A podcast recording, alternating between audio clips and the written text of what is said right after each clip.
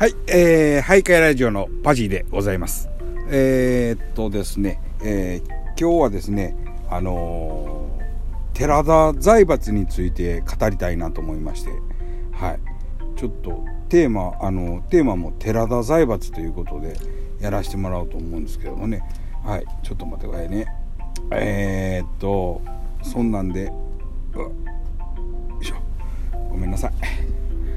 毎度毎度ね、えー、っと、収録の頭詰まりますけどもね、えー、っと、テーマ思いついたまんまに喋ってますんで、えー、っと、ネタ帳とか台本とかありませんのでね、あのその辺ちょっとお許し願いたいんですけども、お寺田財閥ということです。えー、これは何のことかと言いますとですね、私、あの以前にですね、あのあれですね、野球のバットにね、えっ、ー、と、寺田マークっていうのを発見したんですね。ほんで、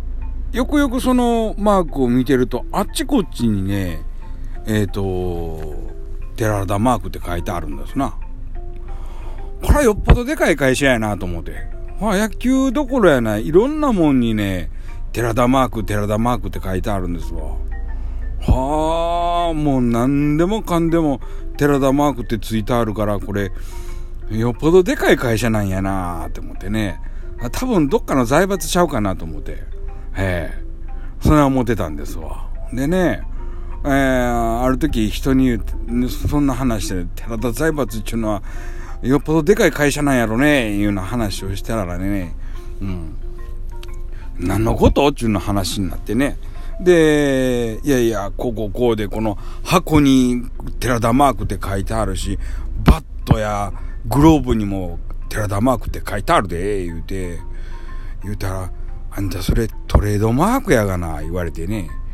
えらい大恥かきましてね、私はてっきり寺田マークって、寺田財閥っていうのがあるんやと思って、うーん、ね、人に話したんが恥ずかしかったですけどね、えー、もう、そんなんでね、英語の言い間違いとか聞き間違いはようありますね。あのー、このお話するときにでもそうですけど、ウィットに富んだ話っちゅうね。えー、っと、それを言われて、こう、ウェットに富んだ話やと思って、えー、聞き間違えたわけですわ。ははウェットに富んだ話か。なるほど、なるほど、ってね。えー、ウェットって何やろうって。まあ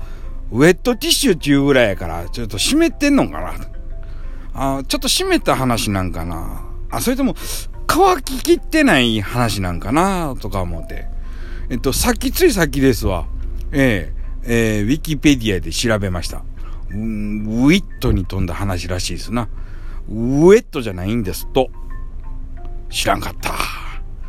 ウィットってなんかこう起点の効いた話題っていう話し方とか、あのコメントとか、そういう、あのー、ことをウィットって言うんですと。うーん、まに、ちゃんと言うてくれよって、そんなん。ねえ、別にその、同じカタカナやったらセンスのええ言葉とかさ、センスのいい会話とかでよろしいやん。何も、ウィットってそんな言いにくいさ。こっちもウェットやと思うがな。もう、ええ加減してや。